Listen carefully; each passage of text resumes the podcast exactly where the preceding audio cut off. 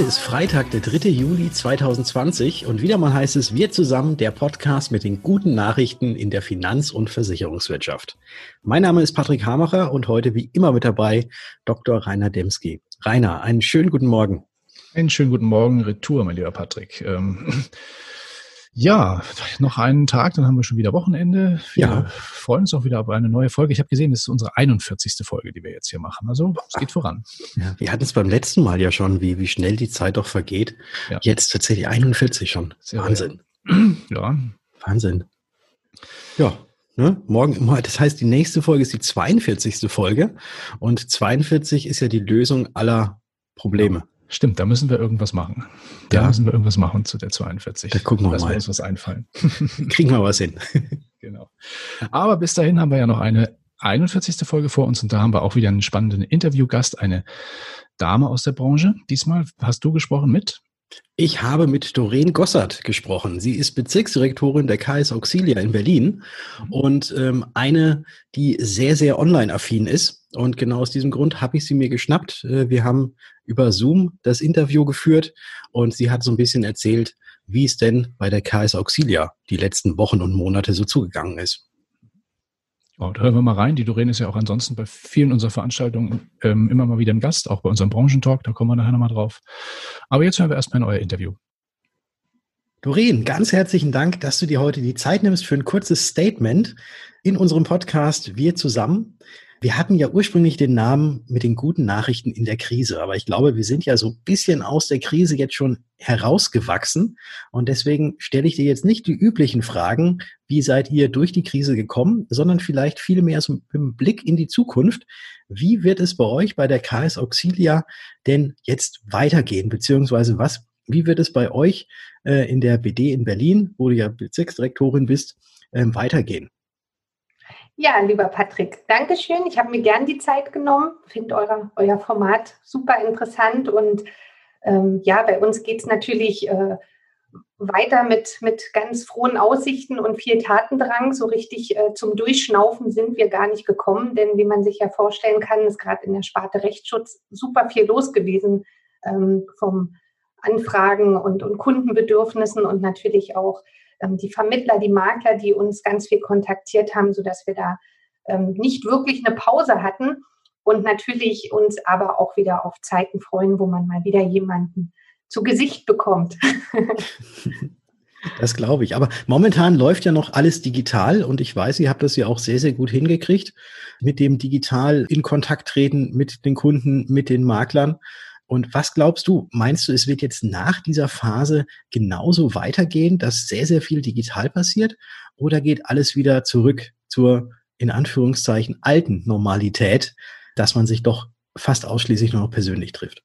Also ich glaube, da geht nicht alles wieder zurück. Ich hoffe es ehrlich gesagt auch nicht, dass es so, so in diesen äh, ich sag mal, doch äh, Papiermodus wieder geht. Also ich ähm, finde viele Dinge, die sich jetzt aufgetan haben und die auch durch Corona schneller geworden sind, ganz, ganz toll. Und auch mein Team in Berlin ähm, spricht sich da ganz positiv aus. Also wir machen ja momentan tatsächlich unsere äh, Meetings alle ähm, komplett über Videokonferenz. Ähm, selbst Mitarbeitergespräche laufen darüber und das funktioniert irgendwie auch alles sehr gut, sehr effektiv, weil man natürlich in einem kleinen Zeitfenster dann auch viel effektiver arbeitet.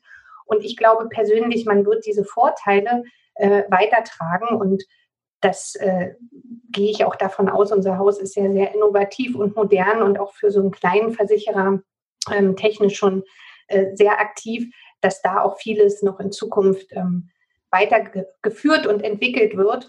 Ähm, für meine BD zumindest kann ich sagen, dass wir die, die Dinge wie ähm, Videoberatung, was ja jetzt keine neue Erfindung war, aber vielleicht einfach bisher sich noch gar nicht so etabliert hatte, dass ähm, das natürlich bleiben wird, dass viele sich daran jetzt auch gewöhnt haben, die das vorher gar nicht mochten oder sich nicht rangetraut haben. Und dass es jetzt völlig normal sein wird, wenn man einem Geschäftspartner irgendwie unser äh, Portal, unseren Rechner oder so mal zeigt, dass man das über ähm, eine Videokonferenz macht und nicht äh, drei Stunden mit dem Auto hinfährt, drei Stunden zurückfährt, noch eine Vollsperrung mitnimmt also da wird sich was tun. Das hoffe ich sehr, sehr. Allerdings muss ich auch sagen, was mir, wo ich auch große, große Hoffnung habe, dass wir bald einfach auch so ein bisschen mehr wieder diese, diese ähm, anfassbare Nähe haben. Also immer nur in eine Kamera gucken und wenn man dann ein Meeting hat, was dann manchmal so ein, zwei Stunden geht, was ja durchaus ähm, auch sein kann, ist es ja doch ein bisschen anstrengend und ich finde dieses Persönliche, dieses Haptische und auch Emotionen ein bisschen rumfuchteln und jemanden mal in die Augen schauen, ohne dass man immer nicht nach unten oder nach oben guckt. Also da hoffe ich einfach, dass da dieser, dieser schöne Teil des Außendienstes auch wiederkommt und umso herzlicher wird, wenn man dann wieder durch die Türen kommt und alle sich wieder sehen. Das glaube ich auch und ich freue mich ebenfalls auf die Zeit, wenn man doch mal wieder auf Messen gehen kann oder wenn man sich auch mal wieder so äh, mit mehreren Kollegen auf einmal irgendwie mal treffen kann, gemeinsam am Tisch sitzt. Und ähm, da entwickelt sich ja natürlich auch immer sehr viel. Also ich weiß es jetzt von, von den Messen, da sind die Messen selbst immer sehr schön und die mhm. Abende meistens noch schöner. Jetzt nicht nur, weil es da immer was Gutes zu essen gibt, sondern weil halt dann da auch dieser lockere Austausch untereinander ist und was da für Netzwerke entstehen. Ähm, das ist, glaube ich, nicht online abbildbar. Richtig. Also ich muss auch sagen, man ruft ja mitten am Tag jetzt nicht auch pauschal jemanden an und sagt, Mensch, ich äh, hatte gerade Lust, äh, Sie anzurufen oder dich anzurufen. Ähm, und, und jetzt gucken wir mal, was sich daraus ergibt. Das ist halt Tatsache so, dass man auf einer ähm, Präsenzveranstaltung, sei es ein, ein Workshop oder sei es eine größere Messe oder selbst der, der Termin vor Ort, es ergeben sich ganz, ganz viele Dinge immer daraus. Die hätte man, wenn man hinfährt, noch gar nicht angenommen. Und es gibt ja so diesen guten alten Spruch, Geschäft wird draußen gemacht. Und ich muss ehrlich sagen, so ein bisschen trifft der halt schon noch zu. Ich selber habe die Erfahrung gemacht mit ganz vielen Geschäftspartnern, die mit uns, mit meiner BD ganz viele Jahre und, und eng vertraut arbeiten. Mit denen hat das ganz, ganz super funktioniert, dass man dann einfach jetzt über Videocalls ähm, sich zu helfen gewusst hat. Aber gerade wenn ähm, diese Vertrauensbasis oder dieses, dieses Menschen noch nicht so entwickelt war, dann ist es Tatsache auch ein bisschen schwieriger erstmal von sich und wir verkaufen uns ja alle letztendlich auch über unsere Person ähm, auch zu überzeugen. Also nur rein sachlich über Produkt und Preis zu sprechen, reicht da eben am Ende äh, für Vertrauen nicht aus. Und deswegen glaube ich auch, dass das ähm, viele vielleicht auch wieder wertschätzen, wenn dann das alles mal ein bisschen, ich sag mal, wieder ein bisschen normal läuft und wieder ein bisschen mehr ähm, vor Ort auch Veranstaltungen stattfinden, dass sich da alle auch drauf freuen. Und gerade diese, was du gerade angesprochen hast, diese Abende, also ich muss auch sagen, auf den größeren Veranstaltungen, der Austausch, das Netzwerk auch mit Marktteilnehmern, das sind ja nicht immer nur Geschäftspartner, sondern auch einfach ähm, die Ansprechpartner von anderen Gesellschaften. Das ist super viel wert, wenn man sich kennt und so kann man ja auch, wir sind ja ein Spartenversicherer und ich habe ja nur in meiner Sparte äh, hoffentlich immer eine Lösung. Aber so kann man vielleicht auch mal einen Tipp geben. Mensch, ich habe gehört, die haben da gerade ein Konzept oder ein Projekt oder die haben da auch ein neues Produkt rausgebracht. Und dieses Netzwerken und, und Hilfestellung geben, das ist ja auch irgendwie was, was mittlerweile wir auch ganz viel machen. Also ich bin ja kein reiner Produktberater, sondern ich bin ja mittlerweile Netzwerker und, und so sehe ich mich auch, dass man diesen Mehrwert auch schaffen muss und nicht nur über sein eigenes Produkt immer redet. Da hast du jetzt mir gerade sogar schon mal super, eine super Vorlage in den Mund gelegt. Du bist ja auch Netzwerker. Du bist ja auch Social Media Netzwerkerin.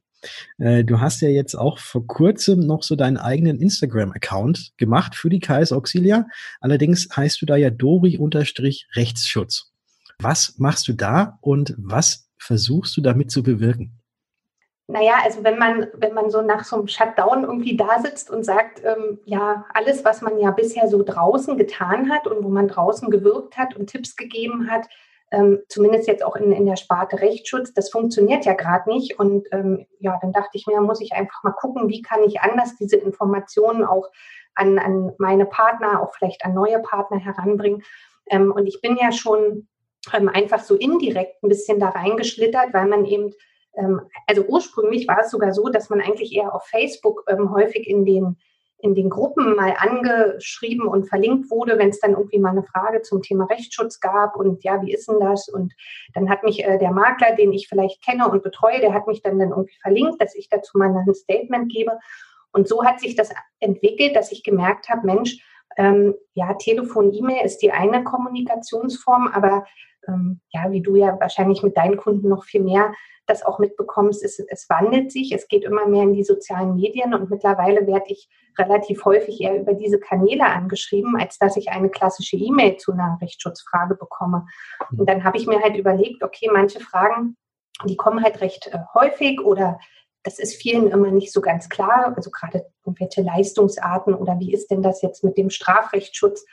Und da ist so die Idee entstanden, dass ich sage, okay, ich kann doch einfach mal dieses Wissen weitertragen ähm, und jeder, der da Bedarf hat, kann sich sozusagen das anschauen und das hoffentlich gut finden und im besten Fall sozusagen mit mir oder sogar auch meinen Kollegen ins Gespräch kommen. Letztendlich ist es ja ähm, ja kein, kein ganz offizieller Auxilia-Account, sondern es ist so, dass ich einfach versuche, dort ein bisschen Content, wie man das ja heutzutage so nennt, mhm. in, in, den, in den Ether zu schicken. Mhm. Ja, und äh, vor allem, es ist ja auch sehr guter Content und ähm, was du da reinschreibst, das stimmt ja auch alles. Also man liest ja auf, ähm, in Social Media liest man ja sehr häufig auch so ähm, ja nicht unbedingt falsche Sachen, aber Dinge, die halt auch irgendwie nach links und rechts mal vielleicht ein bisschen ausgelegt werden können. Äh, und das habe ich tatsächlich bei dir jetzt so noch nicht gesehen, weil es ist sehr fundiert, was da kommt. Und ich finde es, auch wenn jetzt Rechtsschutz nicht unbedingt meine Hauptsparte ist, aber immer wieder sehr erfrischend und sehr schön, auch auf welche Art und Weise du das Ganze da ja mit uns teilst und Deswegen äh, hier nochmal ganz kurz, ich mache einfach eine Aufforderung. Das war jetzt nicht abgesprochen und es ist keine Werbung. Dori-Rechtsschutz auf Instagram unbedingt folgen. Wir, wir kriegen das schon hin, dass du die erste Maklerbetreuerin bist, die mindestens 1000 Abonnenten hat auf Instagram. Uh, das wäre toll, ja. Also mein, mein, mein Gedanke, als ich das damals so angefangen habe, war auch irgendwie von vornherein, weil ich ja selber jetzt auch gar nicht so ein ähm, äh, juristisch, äh, juristisch angehauchter Mensch bin und auch Rechtsschutz immer versuche, sehr umgangssprachlich ähm, zu erklären. Das habe ich ja auch bei Live-Veranstaltungen immer gemacht und war immer so mein Ziel. Es ist vielleicht an der einen oder anderen Stelle, wenn ein Jurist äh, das hört, der würde sagen, ja, das könnte man jetzt aber noch so und dann gibt es noch die Ausnahme und, und das muss man noch berücksichtigen. Ähm, das ist natürlich oft dann sehr schwierig, äh, immer noch alles mit reinzupacken. Und ich sage auch gar nicht, dass das vielleicht, äh, dass ich es immer komplett juristisch alles äh, berücksichtige. Ich will es versuchen, einfach und an Beispielen darzustellen und vielleicht auch manchmal so ein bisschen lebensnahe Fälle, die, die irgendwie auch eher im Kopf bleiben, als dass man jetzt das immer so, ja, so, so standardisierte Dinge, die man häufig irgendwie liest. Und ja, wenn mir irgendwie was im Alltag auffällt, dann bin ich ja auch so, dass ich dann manchmal einfach äh, ein Bild mache und sage, Mensch, das ist wieder so ein typischer Rechtsschutzfall. Und das sind die Dinge, die ich dann auch in meinen Webinaren oder Vorträgen live äh, irgendwo vor Ort bei einer Veranstaltung erzählt habe. Und da war so meine Idee, Mensch, warum bringt man das dann nicht einfach mal auch ähm, in diesen Social-Media-Kanal mit rein? Ja, und ob das dann gut ankommt, werden wir mal sehen. Es ist ja noch ein recht frisches Thema, aber hat sich eben auch aus dem aus dem Thema Lockdown ergeben, dass ich dachte, okay, wenn nicht jetzt, wann dann? da hast du wohl recht.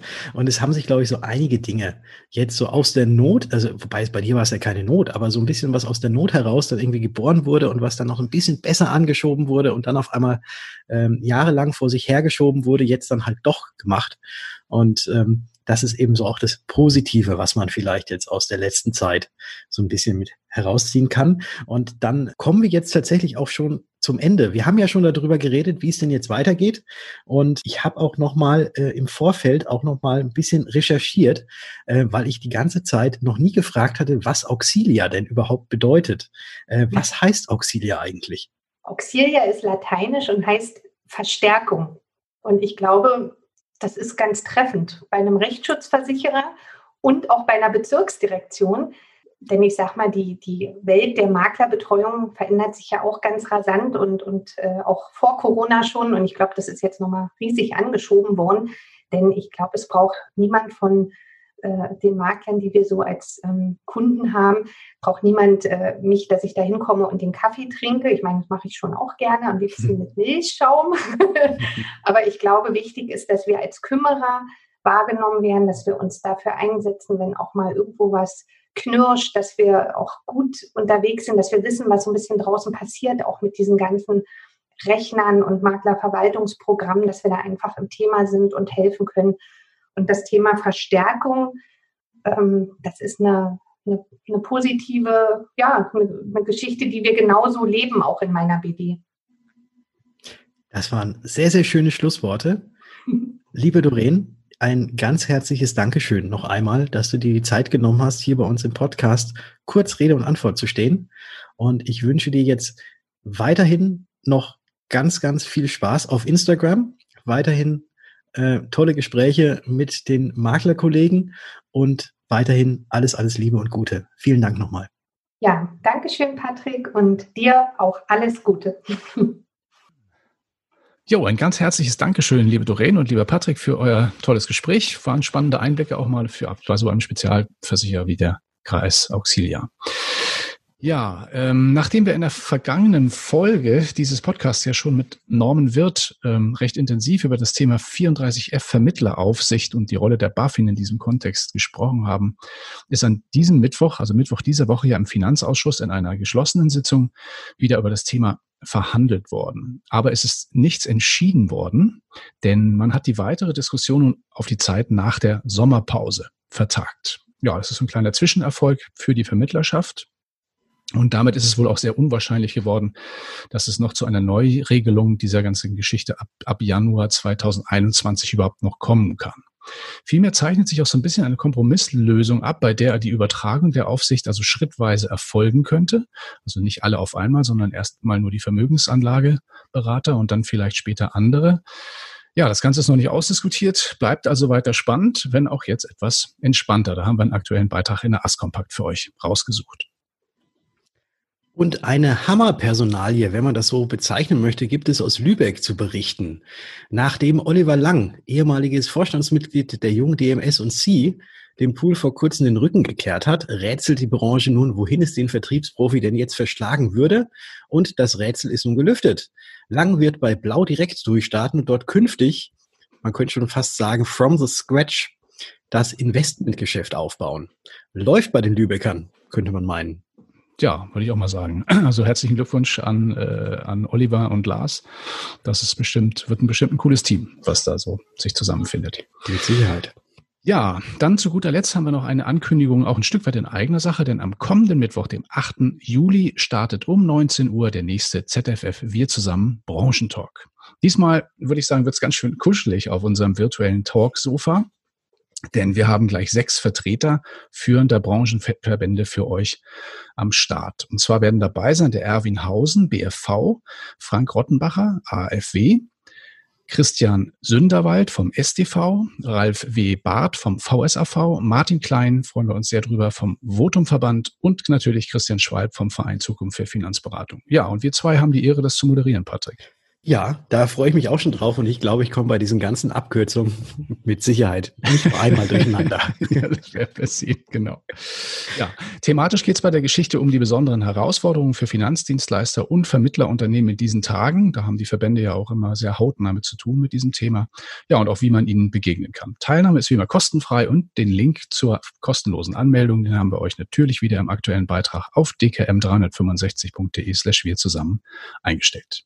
Genau, unbedingt dort schon mal anmelden, dann kriegt ihr auch rechtzeitig die E-Mail, wenn es dann nächsten Mittwoch um 19 Uhr abends losgeht. Genau. Und jetzt gucken wir doch mal ein bisschen über den Tellerrand hinüber, äh, nee, hinüber, hier herüber, herüber blickt man über einen Tellerrand. Und zwar über 218 Milliarden Euro. So schwer wiegt im Nachtragshaushalt der Bundesregierung, das gestern beschlossen wurde, die Neuverschuldung und die Finanzminister Olaf Scholz im Bundestag vorgestellt hat. Ja, daraus ein einsamer Rekord. So viele Schulden hat noch nie zuvor eine deutsche Regierung in nur einem Jahr aufgenommen. Da gibt's auch ein interessantes YouTube-Video dazu.